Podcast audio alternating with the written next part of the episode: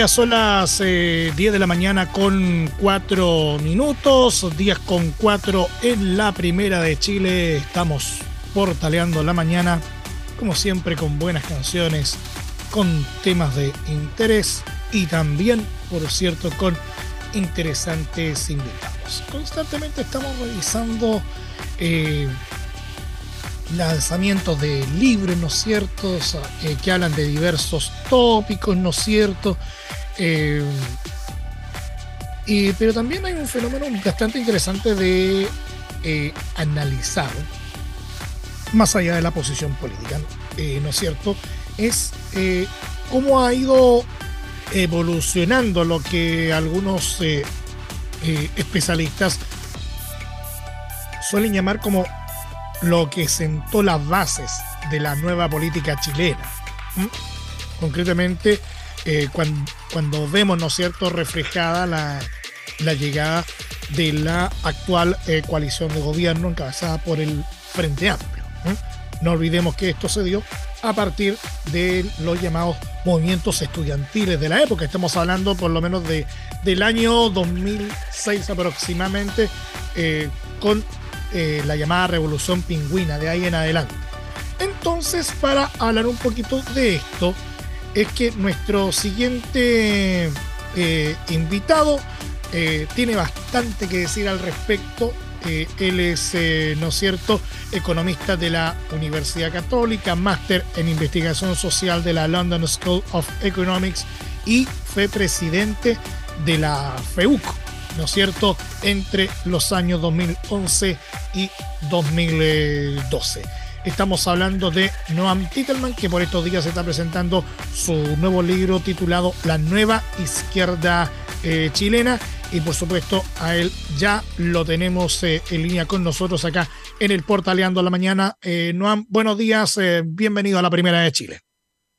Hola Emilio, muchas gracias por la invitación. Eh, estoy muy contento con la recepción que ha tenido el libro, la verdad que no me lo esperaba, le ha ido súper bien, parece que hay bastante interés eh, en el tema.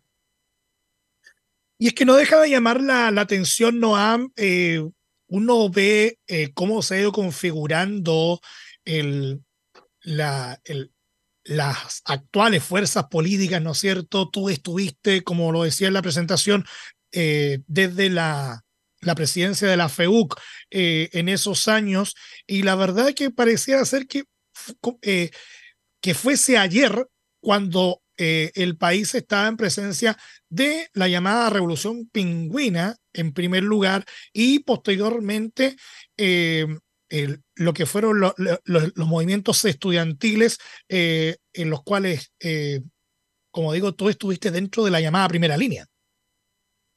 Claro, bueno. Em, una cosa que me gustó bastante del, ejercicio de escribir el libro es que de alguna manera lo escribí con dos sombreros. Por un lado, de, la experiencia personal, de haber estado ahí como dirigente estudiantil, y por otro lado también en lo que me he dedicado en mi vida, que yo, yo no seguí la línea más política que siguieron mis compañeros de ruta, sino que más bien me he dedicado a la academia. Y en ese sentido, por ejemplo, una de las cosas que la literatura de ciencia política muestra es que en general los partidos mueren de jóvenes, no de viejos. Es muy inusual que los partidos nuevos les vaya bien y, que más encima le haya ido tan bien, tan rápidamente, digamos, básicamente 10 años, llegar desde ser eh, eh, la moneda, es algo inusual. Y yo creo que además una de las razones por las que hay tanto interés eh, es que también estamos viendo fenómenos parecidos pasando en otros lados, ¿no? Como, por ejemplo, en eh, lo que acabamos de ver en el Consejo Constitucional con republicanos. Ahora bien, eh, llama poderosamente la atención que siendo tú eh, economista, ¿no es cierto?, de, de, profesión, con, con, amplios estudios al, respecto, incluso un, posgrado, ¿no es cierto?, en la London School of Economics, te hayas inclinado por, por elaborar, ¿no es cierto?, eh, un libro de estas características? Eh, la pregunta obviamente es, ¿por qué? ¿Qué te motivó eh, a hacer una obra de, de, enfoque netamente político? Mm.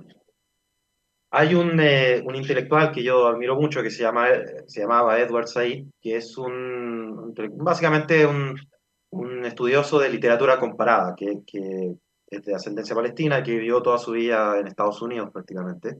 Y una de sus ideas es que el rol del, del intelectual debería ser un rol de intelectual secular, él habla, que es algo entre un intelectual orgánico, que sería casi un portavoz de un partido, y el intelectual que está encerrado en la academia y que, digamos, se mantiene al margen de los debates públicos. Y la idea de que uno puede estar claramente en un lado, o sea, yo estoy en un lado, yo pertenezco a un mundo, yo, yo me siento parte de ese mundo, de esa generación, de, ese, de esa fuerza política del Frente Amplio, pero que eso al mismo tiempo, justamente porque me doy cuenta de lo importante que es que eh, en, en, esos, en esos momentos cruciales tener un pensamiento crítico, es que creo que es valioso también que el libro presenta una posición, una postura, pero pero no se hace leso en términos de autocrítica, de cosas que se pueden y se podrían haber hecho mejor. Y creo que eso es valioso, porque, porque justamente para una fuerza política que hoy día está en el gobierno, que en el fondo tiene a su cargo el destino del país, es tan importante tener también esa capacidad de juicio crítico, de analizar lo que se hace bien, lo que se hace mal.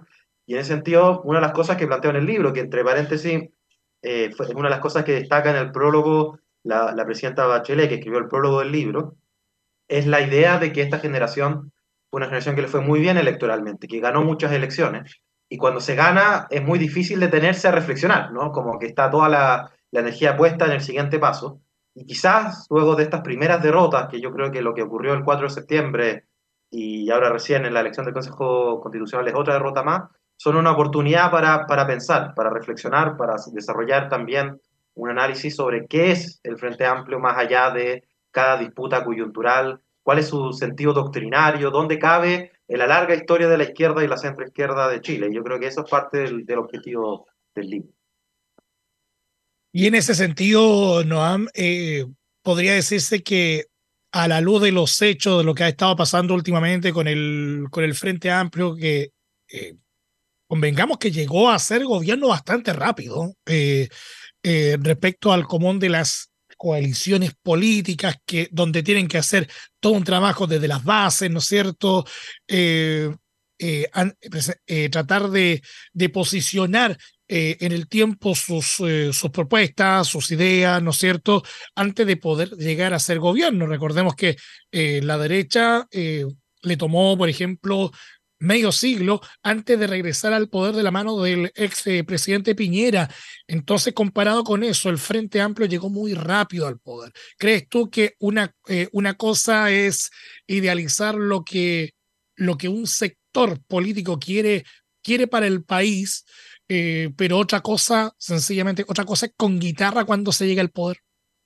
Claro, como efectivamente hay una, una pregunta interesante y que, que es tratar de explicar cómo pasó esto o por qué pasó esto. Y en ese sentido, lo que planteo en el libro es que hay una gran fuerza motriz que explica buena parte de los resultados electorales de, de la última década.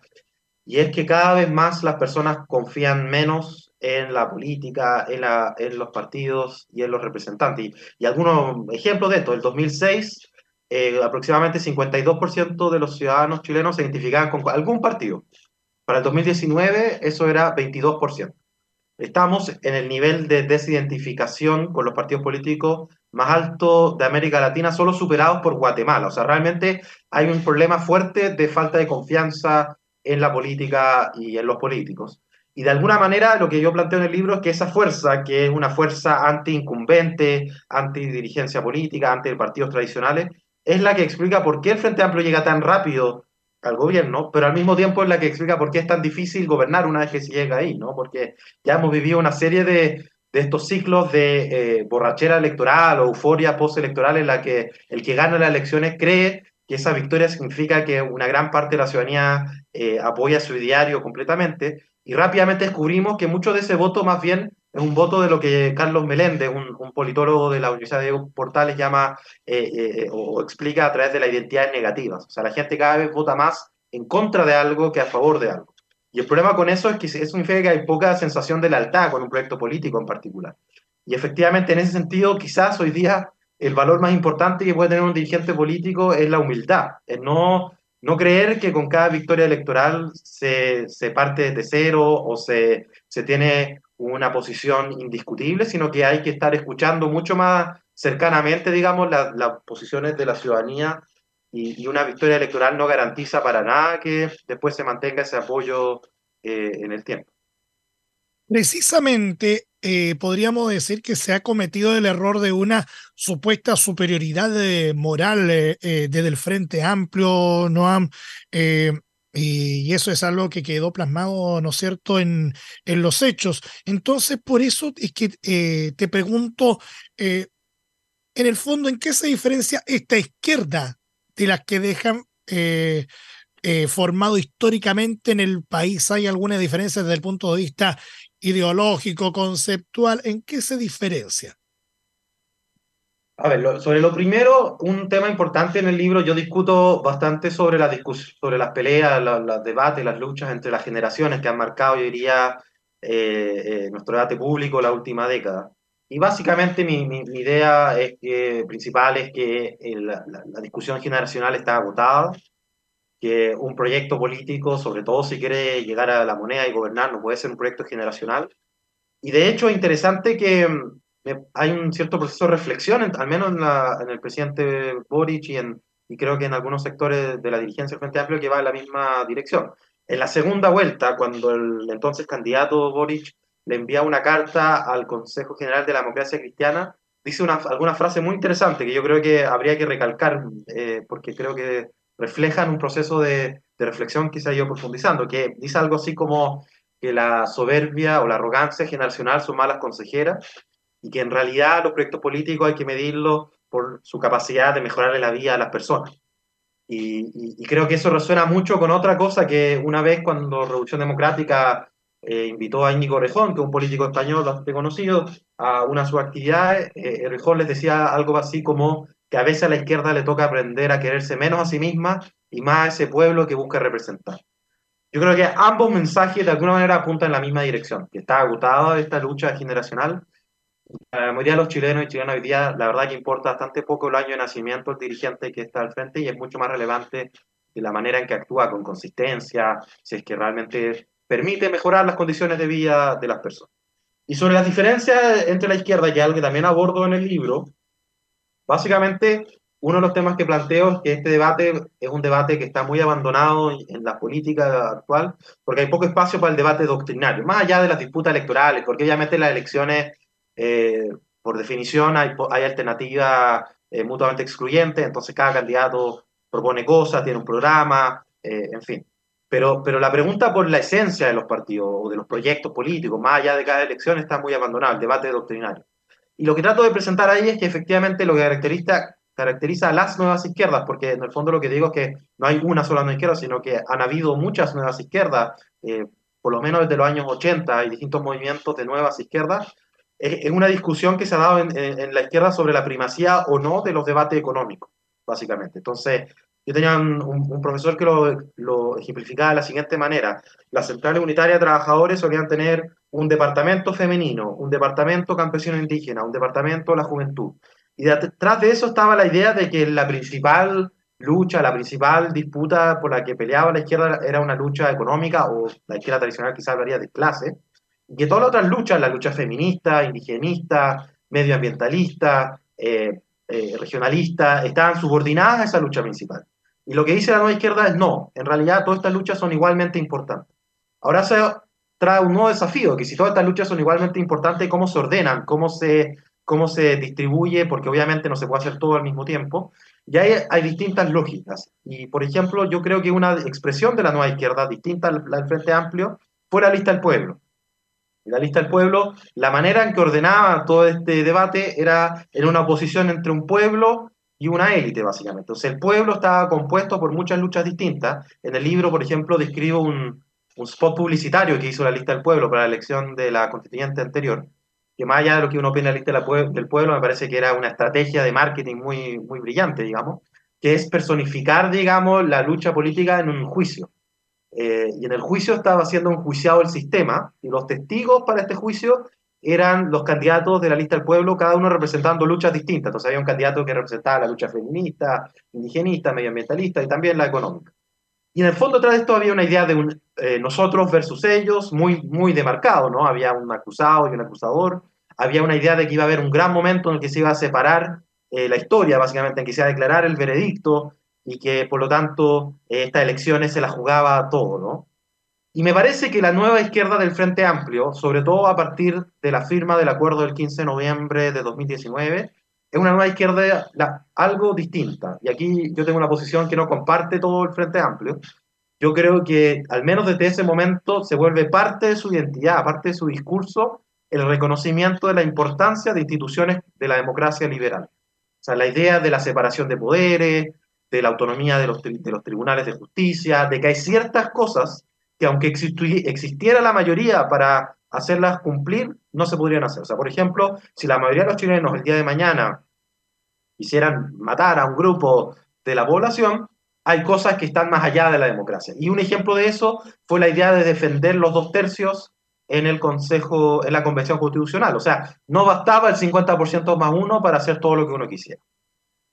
En ese sentido, creo que si yo tuviera que caracterizar esta, esta nueva izquierda, digamos, a diferencia de otras nuevas izquierdas, es por un lado reconocer la igualdad de distintas luchas, más allá de la lucha económica, pero a la vez también reconocer la importancia de las instituciones de la democracia liberal. Y en ese sentido yo digo una cosa que de nuevo a algunas personas del Frente Amplio no le agrada tanto, pero yo creo que el, paso del tiempo me ha dado la razón, que este Frente Amplio es en mucho sentido heredero de las reflexiones de la renovación socialista de los años 80, cuando a partir del golpe de Estado eh, eh, el socialismo en distintas vertientes y no libre de, libre de tensiones, llega a la conclusión básicamente de que la democracia hay que defenderla como un bien intransable, que la democracia no es solamente un medio para alcanzar ciertos fines, sino que la democracia es algo que debe ser protegido y que no puede ningún proyecto anteponerse a la idea de, la protección de, esta democracia. Y eso implica una serie de cosas como el reconocimiento del pluralismo, de la autonomía individual significa otra cosa súper controversial,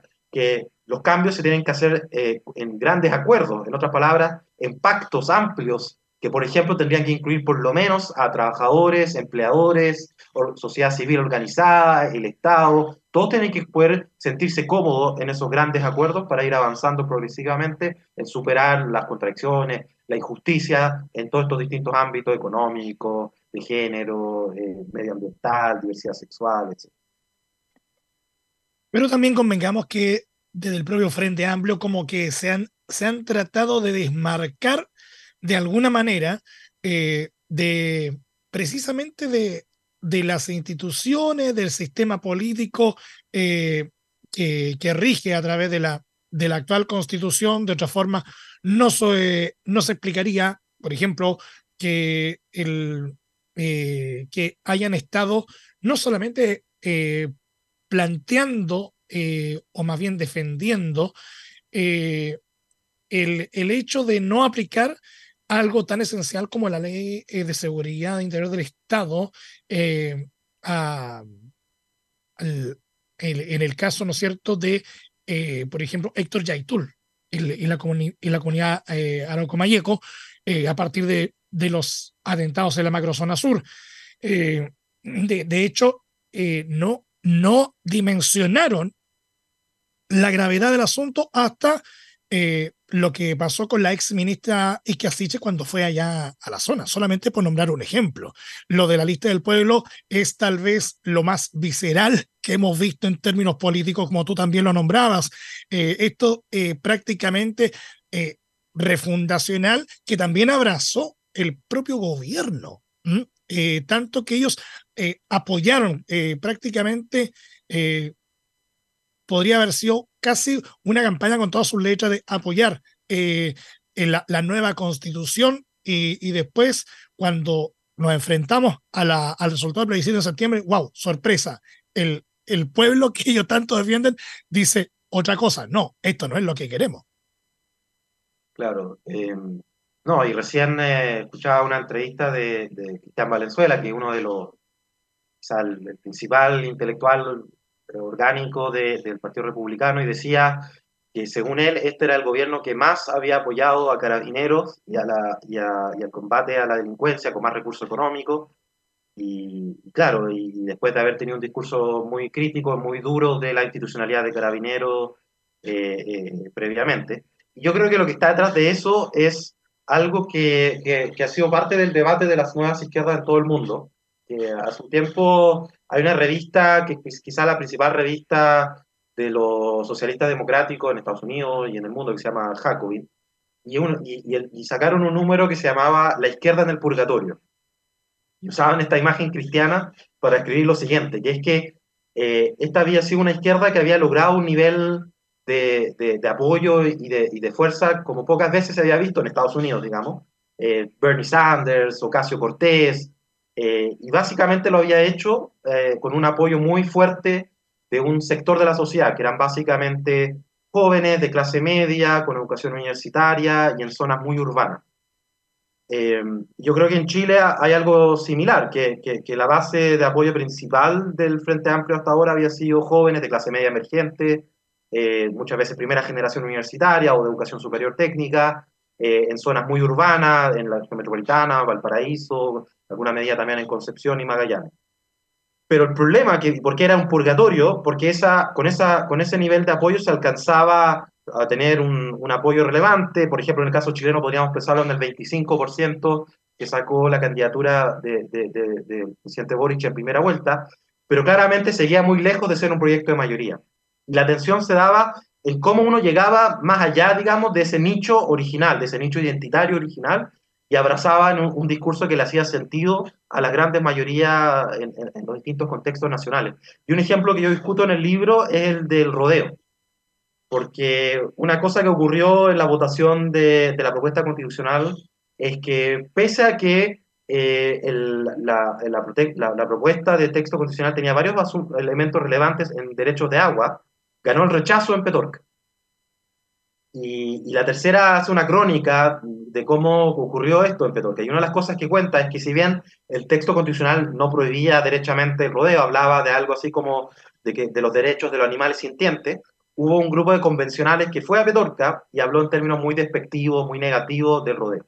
Y muchas personas se sintieron atacadas, eh, digamos, en su sentido más íntimo e identitario eh, eh, al, al, hablar del rodeo, porque es verdad que para, si uno ve las encuestas, la, la mayoría de los chilenos no, no, tienen un juicio demasiado positivo del rodeo, pero hay un sector importante de la población, estamos hablando de millones de personas, para las cuales el rodeo es parte de su identidad, es como el fútbol para la mayoría de los chilenos. Y, y empezar claro. a atacar el rodeo es atacar su, su, su cosmovisión, su, su, vida, incluso algunas personas viven económicamente de, del rodeo, entonces es un tema que lo, lo, lo atacaba muy fuertemente. Entonces, cuando el Frente Amplio era una fuerza estrictamente urbana, digamos, eh, y además muy enfocada en este, en este, sector de la población, no tenía que hacerse la pregunta de cómo le hablaba a una persona para el cual el rodeo eh, consiste de parte importante de su identidad. Yo creo que una de las preguntas que se empieza a abrir en ese sentido es cómo se habla a un mundo mucho más amplio que, que este primer mundo. Y a propósito de lo que ocurrió en la votación del plebiscito y lo que ocurrió también en estas elecciones recientes del Consejo Constitucional, tenemos un 50% al padrón, que es el que explica buena parte de la votación de los últimos 10 años, que es la votación que hablábamos al principio, un votante bien antipolítica, anti-establishment, eh, lo que Juan Pablo Luna llama un voto constituyente.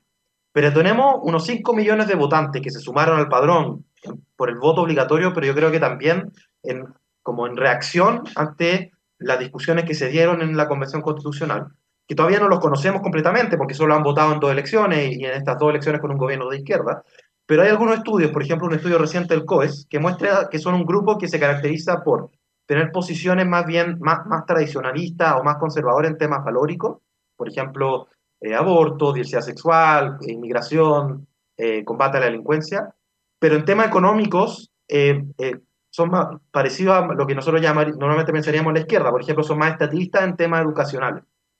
Y yo creo que esta identidad, en el fondo llamarlo tradicionalista es un medio eufemístico, es una identidad cristiana, ¿sí? si no estamos hablando de tradiciones en abstracto o conservadorismo en abstracto. Y de hecho, una encuesta reciente, la, la encuesta Bicentenario, muestra que para 48% de los chilenos la religión es muy o bastante importante para su identidad. Entonces, una pregunta importante para el progresismo en general, pero para esta nueva izquierda en particular, es cómo se le habla, cómo se convoca a, un, a una persona que, que tiene esta identidad muy fuertemente marcada, ¿no? Yo creo que ese va a ser un desafío importante para esta nueva izquierda de aquí para adelante, para el futuro, digamos, pensar en cómo se hace un proyecto convocante. Y yo, si me preguntan a mí, yo creo que ese, proye ese proyecto se puede conectar eh, con cierta fuerza en esta visión del social cristianismo que yo creo que en algún momento la, democracia cristiana pudo representar, que era un social cristianismo de vanguardia. De hecho, la, la DC se definía como un partido de vanguardia.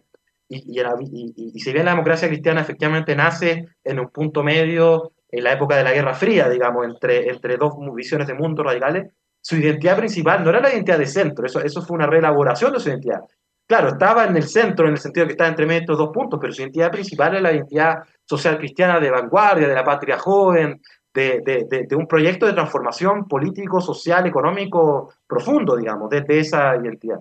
Yo creo que un proyecto progresista si quiere aspirar a ser un proyecto de mayoría, tiene que darle cabida también a esa, esa visión social cristiana dentro de sus distintas identidades. Ahora bien, eh, dos preguntas en una zona, eh, en una sola digo, en términos de la, de la proyección. Por ejemplo, eh, cuando tú eras dirigente estudiantil, ya que trabajaste con ellos, ¿te imaginaste alguna vez que compañero de causa tuyo como el propio Boric, eh, Camila Vallejo, Giorgio Jackson, llegaría muy alto en lo político.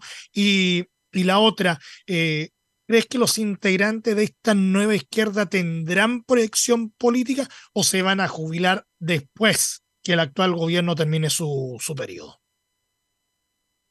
Eh, sobre la primera pregunta, la verdad es que no, jamás, jamás me lo imaginé. Yo no sé si ni siquiera los que participaron de este proceso se imaginaron que todo iba a ser tan rápido. Yo sospecho que no. O sea, seis meses antes de las elecciones presidenciales, yo creo que nadie apostaba a que el Frente Amplio iba a lograr eh, presidir el gobierno siguiente. O sea, las encuestas mostraban que iba a perder la primaria, ni siquiera iba a llegar a la primera vuelta, según eh, varias encuestas.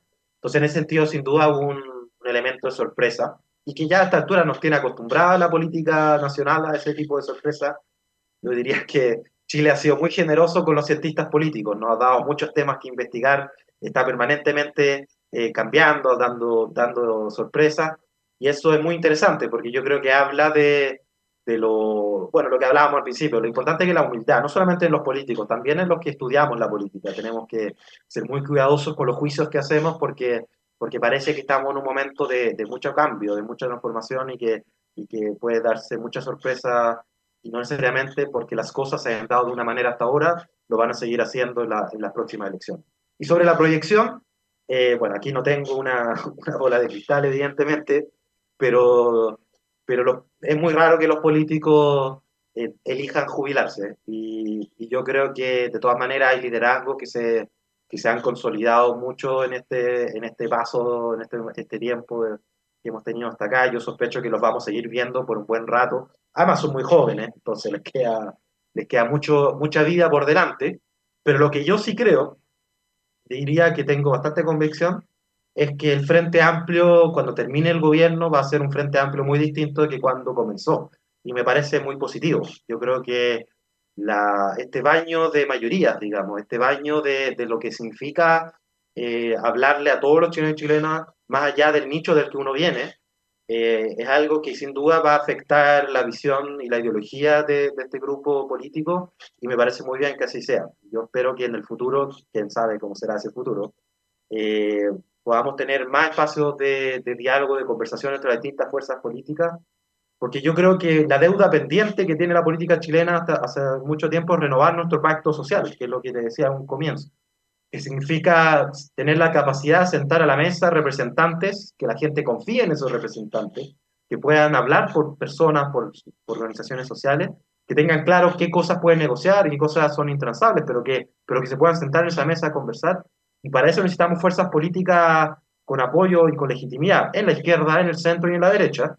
Eh, y yo creo que eso va a ser un gran desafío para la política chilena de aquí para adelante. Estamos viendo, por ejemplo, el desfonde del centro en, a propósito de las últimas elecciones. Y yo creo que eso es muy complejo pensando en el futuro. Y yo espero que para el futuro tengamos fuerzas políticas en todo el espectro con esa capacidad de, de estructurar apoyo, demanda, legitimidad, que la gente realmente perciba que cuando esas personas hablan, puedan realmente hablar y representarlos a ellos. ahora bien, el, me imagino que a la hora de el, de hacer este libro, me imagino que ha recibido recriminaciones eh, eh, por, precisamente por la crítica que se ha hecho hacia el actual oficialismo en diversos aspectos. Mira, pues uno podría haberlo creído, pero la verdad que no. Yo creo que había bastante buena recepción. Una cosa que yo siempre he intentado, quizás no siempre lo he logrado, pero, pero es tratar de ser... Em, justo, ponderado en las críticas cuando se hacen. Y de hecho creo que por eso he, tenido muy buena recepción de este libro de personas muy de derecha, muy de izquierda, gente que eh, le, gusta el gobierno, gente que es opositora al gobierno, porque creo que se percibe que, que, que, he intentado hacer un ejercicio lo más transparente y honesto posible de mis posiciones, esto es lo que yo creo, esto creo que se hizo bien, esto no creo que se haya hecho bien. Eh, y, he hecho algo que, algo que se llama caridad interpretativa, que es cuando uno intenta buscar en el otro la mejor versión posible, porque uno siempre puede creer que el otro está, está mintiendo o, hay una intención eh, falsa detrás de lo que se está diciendo, o uno puede tratar de, de creer que, que, del otro lado hay una persona que está tratando de hacer lo mejor posible, a lo mejor uno no, no, no, no ve las cosas de la misma manera, a lo mejor uno hubiera hecho las cosas de otra manera, pero al mismo tiempo también darse cuenta de lo difícil que es gobernar, ¿no? Que, y creo que es una realidad y cada día lo es más. Eh, y en ese sentido ha, habido buena recepción. Eh, creo que eh, además muchas de las cosas que planteo ahí de alguna manera se han ido incorporando en el discurso oficialista también. creo que es una buena señal, creo que falta mucho espacio de reflexión. Mira, eso es lo que más me, ha llegado, que, es que bueno que por fin haya un espacio para reflexionar, más allá de que uno esté de acuerdo o no con las cosas que se plantea, no estar siempre metido en la última contingencia, en la última noticia, en, la última elección, y pensar un, poquito más allá, en el largo plazo, eh, para entender realmente dónde estamos de acuerdo y dónde no, y quizás así incluso pensar en llegar a más acuerdos o en las cosas que, que son importantes, y no quedarse solamente en las diferencias pequeñas. Por último, para ir cerrando esta, esta entrevista, Noam, eh, lo conversaba hace algunos días también con, con la senadora eh, Jimena Rincón eh, y le planteaba exactamente lo mismo que te pregunto a ti. Dada la situación actual, ¿no es cierto?, del gobierno en términos de nivel de, de aprobación, en términos de lo que pasó con la elección de consejeros constitucionales, donde claramente no fueron las cifras que que desde el oficialismo esperaban. Eh, dado ese escenario, ¿qué debería hacer el actual gobierno eh, como para procurar tal vez lo que se dice llevar la fiesta en paz durante lo que le queda de administración? Porque claramente no tiene eh, la mayoría en términos de aprobación popular como la obtuvo al llegar a la moneda, por mucho que también el presidente Boric intente manifestar, ¿no es cierto?, una, una cercanía, un grado de, empatía tremendo con la gente. De hecho, es eh, totalmente normal verlo en salidas de, protocolo, pero eh, eso no quita que la aprobación por parte de la gente eh, esté en torno al 30% e incluso algo menos también. Entonces, ¿qué debería hacer el actual gobierno para tratar de mantenerse ahí por lo menos a raya? Mm. Mira, yo creo que esta historia de alguna manera estuvo contada desde el día de la primera vuelta, cuando se elige el Congreso. Eh, desde ese momento en adelante significaba básicamente que no, se iba a poder aprobar ni una sola reforma sin al menos un voto de la derecha en el Senado. Y eso fue una realidad desde el primer día.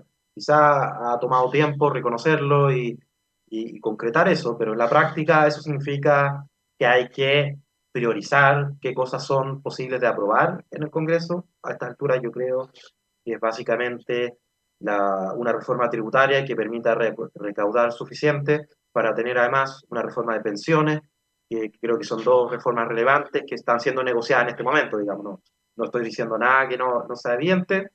Y el resto creo que mucho foco en temas de gestión, hay mucho que hacer en temas de gestión en, en áreas de orden y seguridad pública y combate de delincuencia, narcotráfico. Hay alguna, además, se acaba de aprobar una nueva ley que da más facultades para combate narcotráfico, para em, básicamente ir a perseguir las fuentes de financiamiento del, del, em, del crimen organizado y eso requiere de implementación. Hay un trabajo de gestión importantísimo. Yo aquí tengo otro sombrero más, que yo soy investigador del Centro de Sistemas Públicos de la Universidad de Chile, donde básicamente investigamos temas de gestión pública, cómo se mejora la eficiencia del Estado, cómo se hace un Estado que tenga más impacto en la vida de la ciudadanía. Yo creo que ahí hay mucho que hacer. Y además sospecho que podemos encontrar acuerdos muy transversales, digamos, de toda la política en, ese tipo de agendas, de mejorar la gestión, mejorar lo que la gente percibe en el día a día. Creo que también hay un trabajo muy importante con Subdere y con los municipios, tanto para que se mejore la, digamos, la, la, capacidad de gestión y de, y de, y de entrega de, recursos y de apoyo a la ciudadanía, como en el combate, a propósito de lo que ha ocurrido en los últimos días eh, con el municipio de Vitacura, el combate de, la corrupción y de la falta de transparencia en los municipios. Hay un tema gigante que yo creo que hay que ponerle harto ojo sobre las compras públicas, hay un trabajo mancomunado que puede hacer Chile Compra, Subdere y los municipios. Eh, esos son trabajos de gestión. Eh, creo que puede hacer mucho en la vida cotidiana de las personas y que no requiere de, eh, de, tanto trabajo legislativo, porque es mucho más un tema de ocupar las atribuciones que ya tienen los gobiernos locales y los gobiernos centrales y regionales. Y creo que eso puede ser algo que sea muy importante pensando además en efecto inmediato, no tanto en el largo plazo, por ejemplo, para combatir el alza del costo de la vida, que también es un tema bien importante para, para los chilenos y chilenas. El eh, economista y ex eh, presidente de la FEUC, eh, Noam Titelman, autor del libro La nueva izquierda chilena, conversando con nosotros acá en el Portaleando la Mañana. Noam, el tiempo se nos ha terminado. ha sido sin duda una, una gran conversación. Gracias por estar con nosotros acá en la Primera de Chile. Que tengas buen día. Igualmente, Emilio, buen día. Las 10 de la mañana con 41 minutos, 10 con 41. Nos vamos a la pausa correspondiente. Eh, no se me vayan. Seguimos portaleando la mañana después de este corte acá, en la primera de Chile, uniendo al país de Nota Sur. Ya volvemos.